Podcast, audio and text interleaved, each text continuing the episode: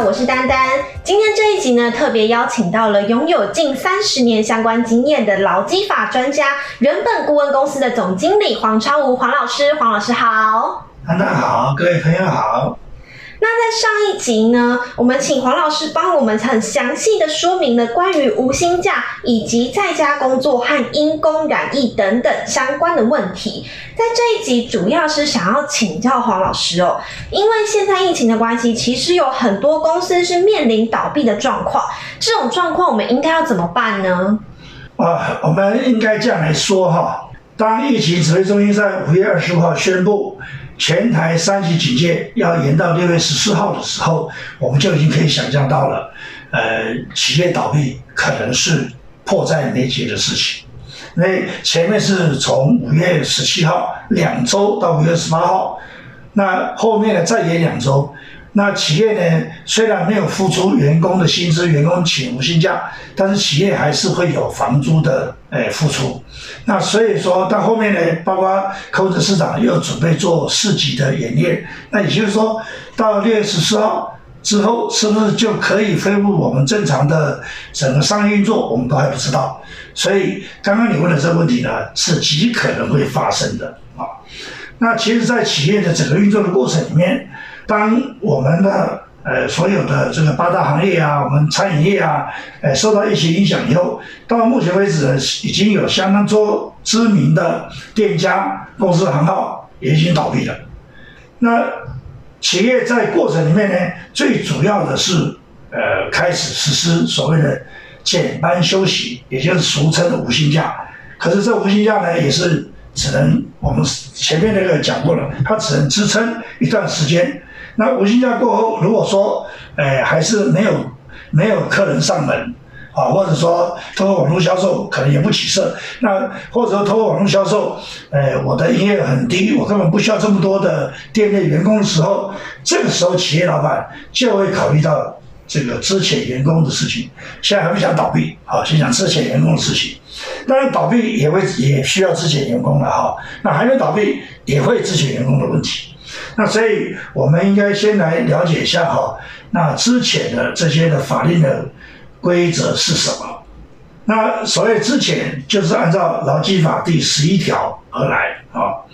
那这边牵扯到劳基法第十一条、劳基法第十三条的但书啊，也就是说，如果他是有职灾、有有生育的，你是不能之前的啊。那有劳基法二十条的问题。那我们先来看一看。好，劳基法第十一条，它到底讲些什么东西？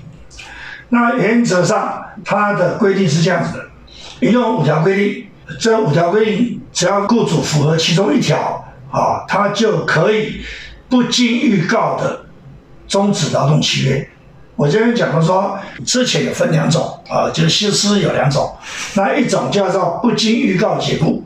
好，那一种是要经过预告解雇，那经过预告解雇呢，你要给预告工资，那等下我们再来谈。那先谈不经预告解雇的条件，第一个就是歇业或转转让，就是说我不做了，就是整个公司就就关起来了，就是我们刚才讲倒闭，好，歇业歇业。那第二个是转转让，就是说把这家公司我不开了，转给别人。啊，那别人可能要重新装修啊，干什么？那也也也会停一段时间。那第二个呢，就是亏损或业务紧缩。那我觉得说这一波这一波主要的应该在亏损或业务紧缩啊。那亏损当然就很清楚，就你就必须是呃财务报表上面你有有负负的，呃叫做亏损。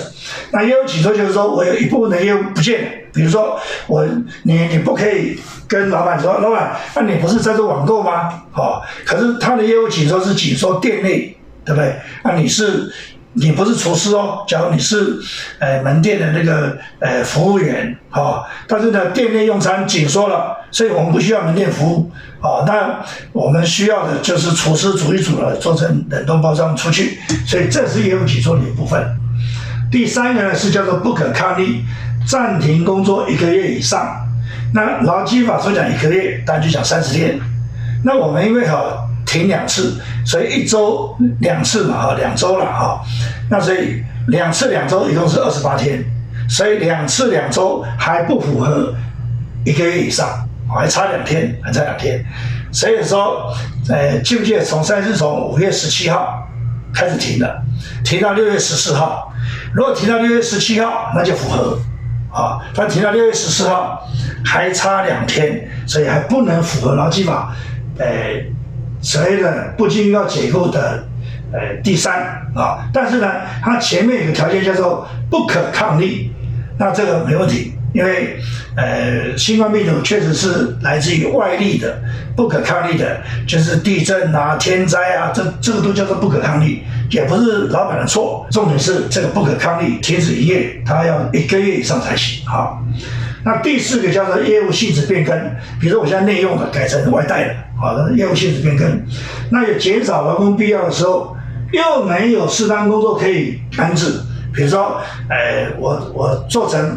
这个外带外带还可以的哈，但是如果说做成网络销售的话，那我们内用的这些呃这个传菜的这这服务生，可不可以来去做包装？如果可以的话，那就那就可以安置啊。但是呢，如果他一定不能安置的时候，那就会造成把这一批人之前，或许要去请一批人来帮他做网络销售，也就是说，他可能请一批人来做网络销售，可能要之前一批人。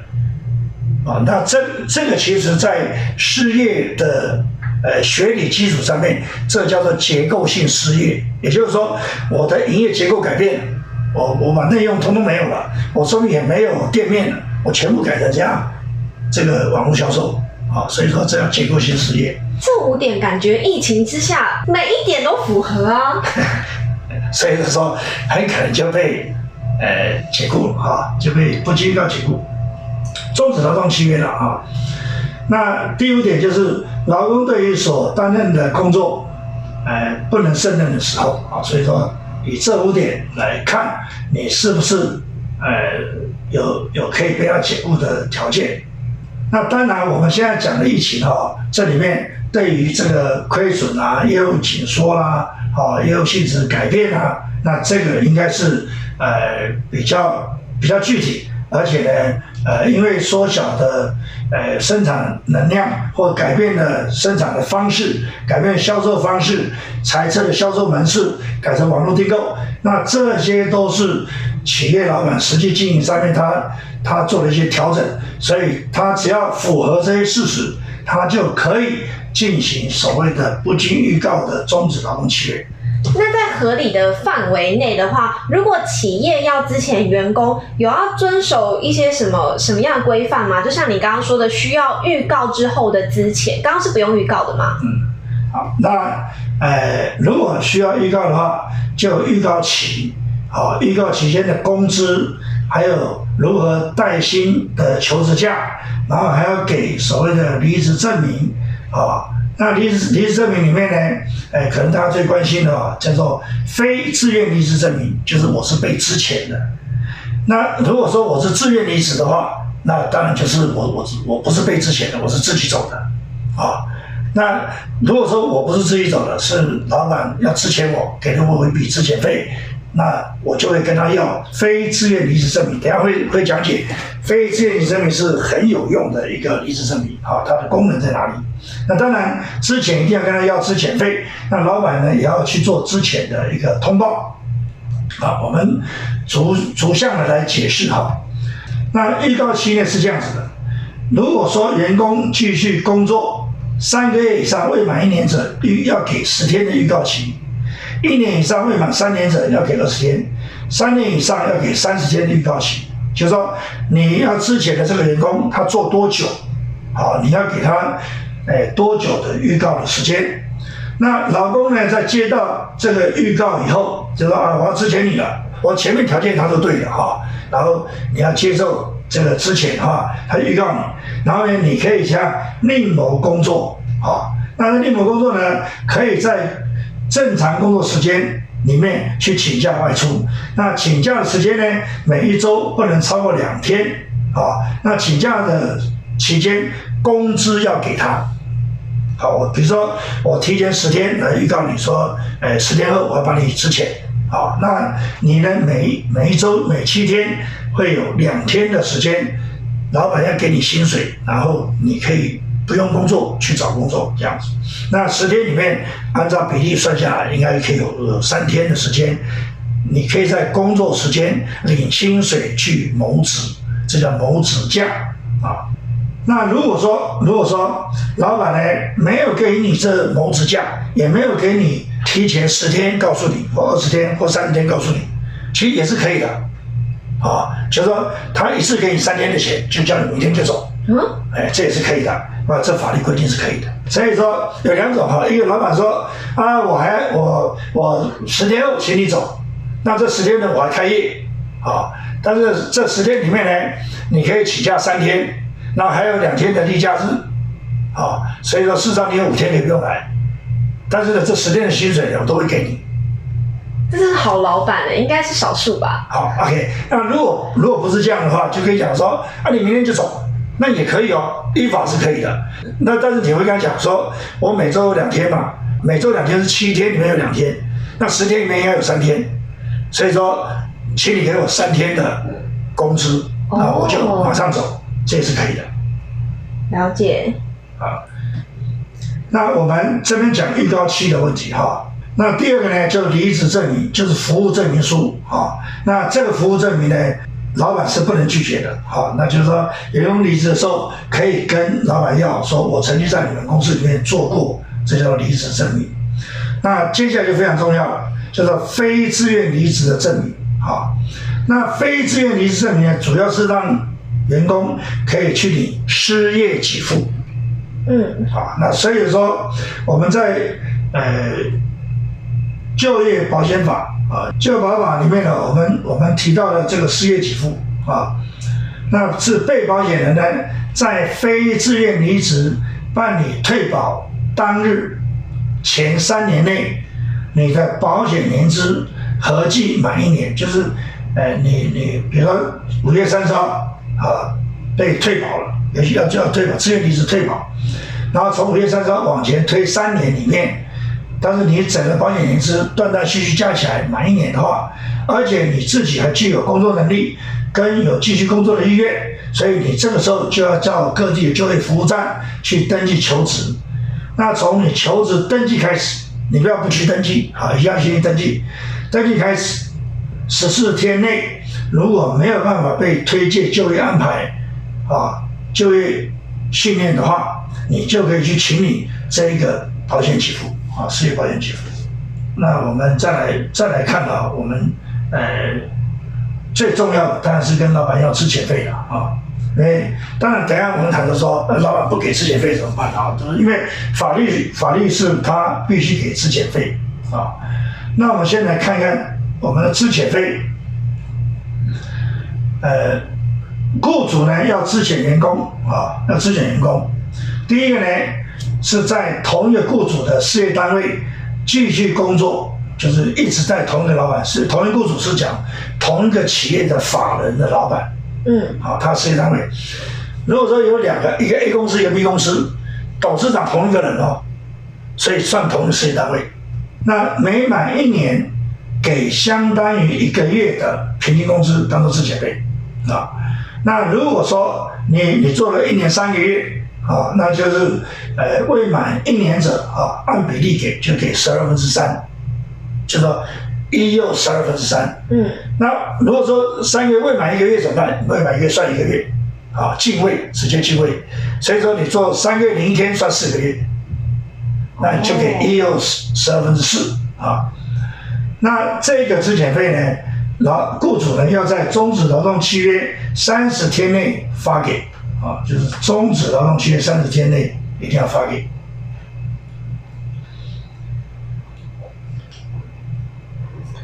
好，那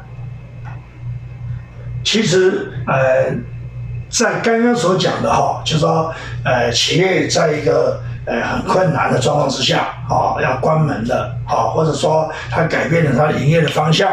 哦，他愿意出钱啊，一年一个月这种方式出钱，把劳工出钱，这些都是合法的手段。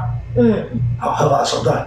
那呃，当然不给资源费是不行的哈。那不给支遣，我们看怎么处理。那在这合法手段之下，我们还是劝劳工啊，如果现在还有一个工作啊，能够转换一个工作，就是说我我我可以不做不做这个事情，那公司里面还有其他事情我可以做的，尽量不要不要因为呃因为这个歇业的关系哈，当然老板整个都不能做了，但没办法。如果说他可以做网络，还可以做其他销销售的话，我们转过去去帮老板把这网络东西卖好。然后自己还留着一份工作，或者说，就像刚刚所讲的，这个，呃，五星将这些都好，至少你还保留了一个你自己的劳保跟工作的年资，这是最好的。否则，我们就可以看得出来，呃，这一阵子如果大家都都被之前的，我们台湾的失业率噗一下马上到四点几了。那失业率很高，那我们的经济恢复很慢的时候，你下次想再找到一个。稳定的好的老板的工作，其实那是不不容易的啊。那当然，老板最后一个动作就是呃要去做通报，就是他做完这个之前以后，他就必须去通报当地的呃劳工的机关，说我把这些员工辞遣了，这样子老板才叫合法。那因为我们很常遇到一个问题是说，就是当今天。这个公司营运状况已经不是很好的情况之下，那公司需要资遣员工，可是他会跟员工说：“哎，如果你被资遣的话，你就会留有记录，等到你之后有一些上市贵的公司、大公司要录用你的时候，他可以去查到这一些记录，让你的履历变得不好看。”这是真的吗？这是一个的确是查到的东西，还是他只是一个想要让你签自愿离职的手段？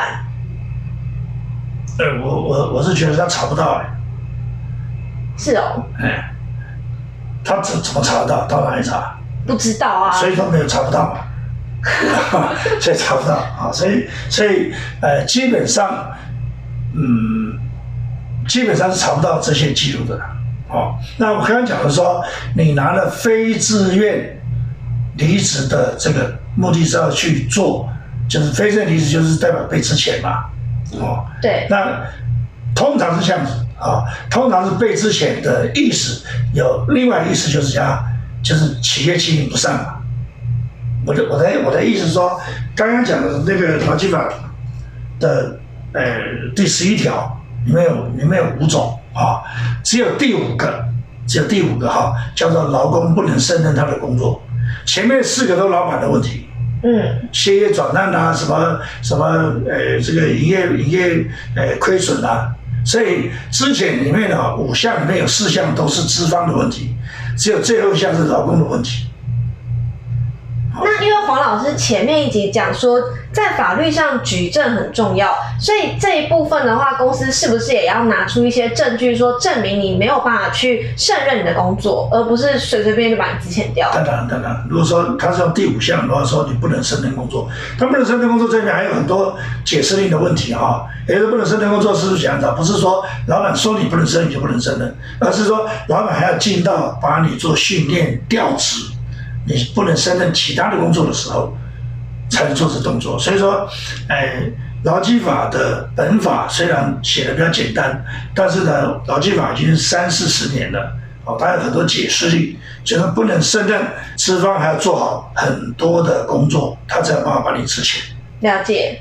那所以结论应该是说，呃，劳资双方呢，应该是好好的去去谈哈。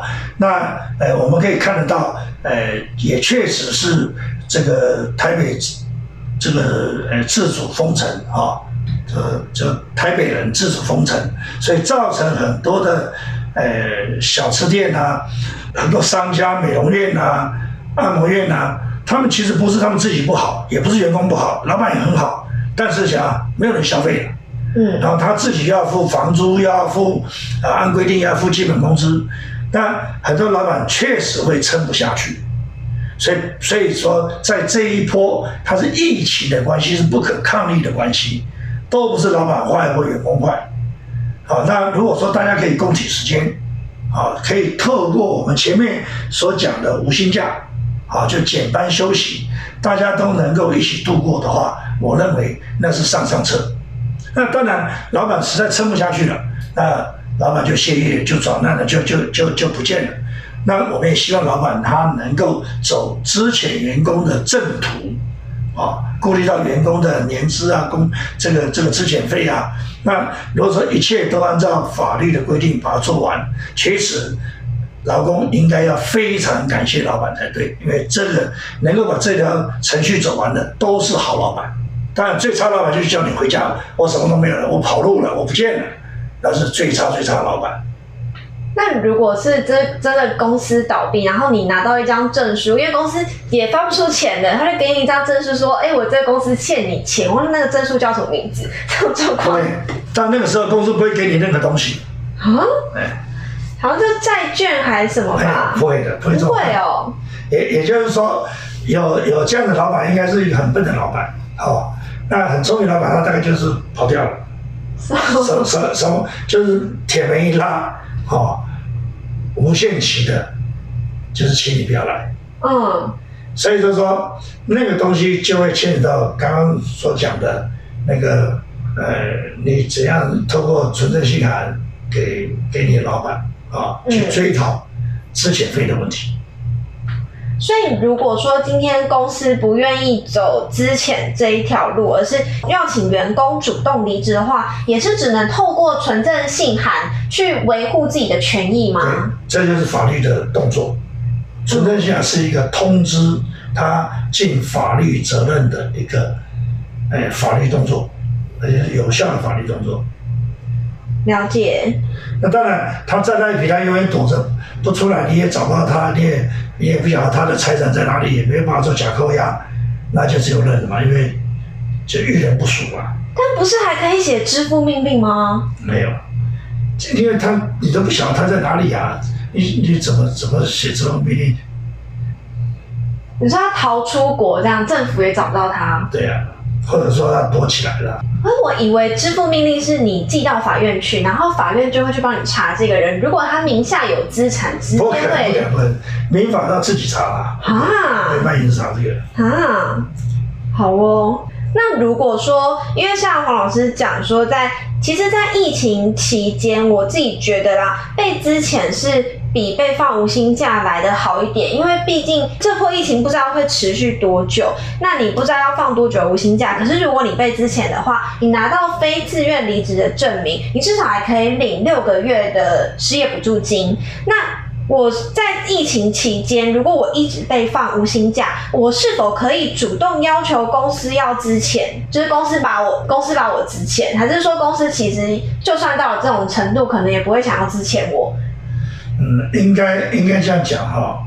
我们讲无薪假一次三个月嘛，哦，按照按照政府的规定啊，一次三个月。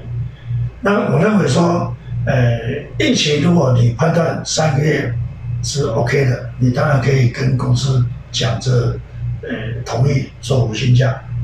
我觉得这是第一个，因为其实呃，工作很难找，啊，你你就算拿着拿着这个资遣费做。呃，这个失业给付哈，可是你后面找不到工作的时候，那是那是很难的，就是再起来时候就很难了。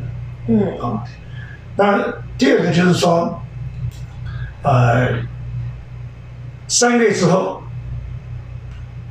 公司能不能撑下去？因为三月之后再重新谈嘛，对不对？重新谈就不不一定是五薪假啦。原则上，原则是有心嘛，嗯，对不对？五薪是个例外嘛，那所以谈了一次例外嘛。三月之后，理论上就会回到有有心的的范围里面去了，嗯。那走到有心范围去，那就看你跟那个资方怎么谈，因为他能不能支付得起？他支付不起，他又不给你无薪假，他又不给你支钱。那不更那那那不是更烂？就流氓啊！对吧？那所所以嘛，所以所以那样子的那样子的人，不，我说那样子的老板不是更更差？嗯。那到那个时候，那老板当然是 OK，我进入之前。所以，所以我我我讲的说，其实呃，我们讲无薪假，事实上是讲一个很短期的一个概念，但是我们员工不应该看太短，除非你真的不喜欢。这个，那那第一次五星假你就不要答应，嗯，那不要答应那怎么办呢？对不对？那老板说要给你薪水啊，你你要你要你要来，写存证信函吗？没有，就是说老板就没办法给你薪水，因为他他也没有收入。重点重点这一次是因为他没有收入。嗯，如果说他有收入不给薪水，我们这叫做惯老板、坏老板。嗯，如果他没有，他自己都没有收入了，他要付付房租了，所以我们我们应该这样讲：这一次放五星假的老板，应该好大好大一部分是好老板，不是放五星假的老板都是坏老板。嗯，啊，因我们应该这样想，就是大部分的老板都是好老板，他只是撑不下去。应该说是放合理无薪假的老板是好老板。对。那既然既然我们说放合理五薪假的老板是好老板的话，那希望员工跟老板共体时间，就是说把这一段时间度过去。那如果他是好老板，你也判定他好老板，然后企业的形象也不错，他有知名的店，对不对？那过去了，但是就会有一有下一波的所谓报复性的消费，嗯那公司就会赚钱了。否则，他把他把员工都都都自己费都花掉，然后他自己关掉，那这家公司就不见了，这这个世界就不见了。所以黄老师其实对于疫情过后的求职率是看衰的吗？因为其实现在呃我身边的这个年纪的朋友，大概就是二十几快三十这个阶段，大家都还觉得说，哎、自己很年轻，所以说我可以随时抛弃这一份工作，甚至我很希望被资遣，那我就可以再去找下一份工作。那其实老师对于这这部分是觉得不太可能。那你想想看吧，这一波到底会倒多少家公司？会不会倒？会好，那倒掉的公司会不会再再找人？倒掉了，倒掉啊。所以啊，所以这一波倒完之后，在市场上面失业的人是不是变多了？对，可是呢，求职的公司变少了。嗯，比如说有一百家公司倒了三十家，剩七十家了，对不对？求职的公司变少了嘛，嗯，但失业人变多了嘛，嗯，啊，所以说说你你要下一次在入职的时间是不是要变得更长？对，然后竞争更激烈，跟上一波不一样哦。如果说公司很多新创的公司一直跑出来，对不对？然后呢，我们的这个呃离职率很低，那我当然换工作就速度很快啊。嗯，所以你下一波的换工作速度就变慢了。所以其实，在疫情这样子大洗牌的情况之下，如果能够撑过这一波的企业，它再次征才的时候，其实对企业本身是有利的嘛，因为竞争者变多啦，所以说我可能用同样的价钱，但是我可以请到更高学历或是更好的资历的人才，是这个意思吗？对呀、就增多，就是失业者多嘛，增多，周少啊。为什么？因为那些体质不好的企业都倒掉了，嗯，尤其是开店的，尤其开店的零售业、餐饮业，那这些这些人就就出来了，没没工作了。你说他们要去做什么？做这些行业也只能一直做零售了。是啊，所以所以所以我想着说，等下一次这个报复性消费再起来的时候，啊，那你回头想想看，你在公司的年资是不是还继续保留着？嗯，老板就算因为报复性消费，他从外面再找进来的人，年是从零开始算起，嗯，那你你你在一家企业里面你已经做三年了，对不对？你离开了，然后失业了几个月，就算你很快就找到另外一个工作，可是又从零开始，那你你的下一个工作你要花多少力气往上爬？嗯，所以我我是说，先判断好你现在的这家公司好还是不好。那轻易离开，你是你就是从零开始，然后在激烈竞争里面进去，工资不一定比以前高，但是你的年资从零开始。这样相比起来，像我们这种二十几岁，本身资历就很浅的人，在这一波离职反而是最吃亏耶。因为如果我今天是三四十岁了，我已经是一个经理职的职位，那我想要再去找工作，我就算再怎么降低，我去跟一般二十几岁的年轻人抢，我的竞争力也是比较强的，是吧？那也不一定哦，因为对老板而言，他干嘛要一个三十几岁进来做一个行政工作？他不太会可能找一个干过经理的人进来干专员，为什么？因为他觉得他干干不久。哦，第二个呢，就是说谁会去面试这个人？一定是部门经理面试嘛。对，部门经理会不会去挑一个曾经跟他干过一样位阶的人，跟他一样年纪的人来来面试？好像不太会。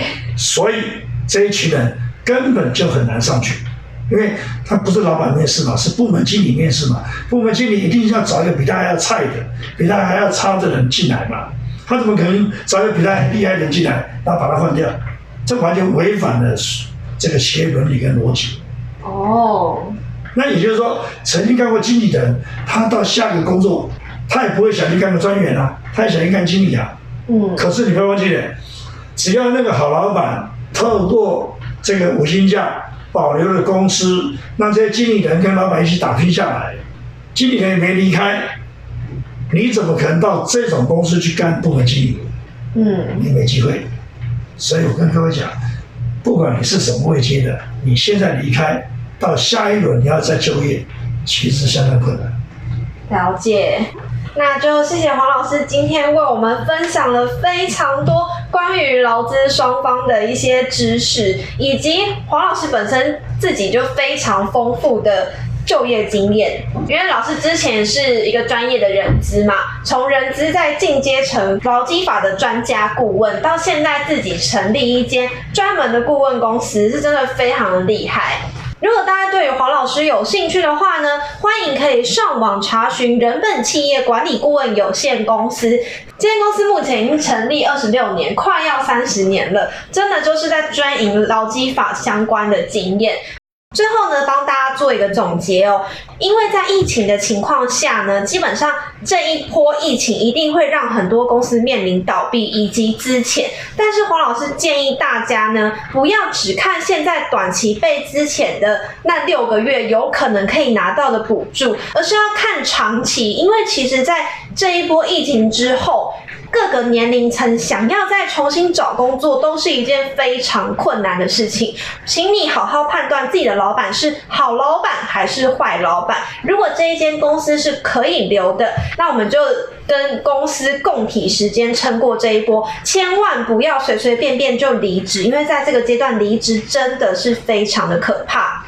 那今天我们就非常谢谢黄老师的分享，谢谢老师，谢谢丹丹，谢谢大家，拜拜。好啦，如果大家有兴趣的话呢，欢迎订阅我，或者是有任何问题呢，也可以到我的粉丝专业去留言。那我们下一集再见喽，拜拜，拜拜。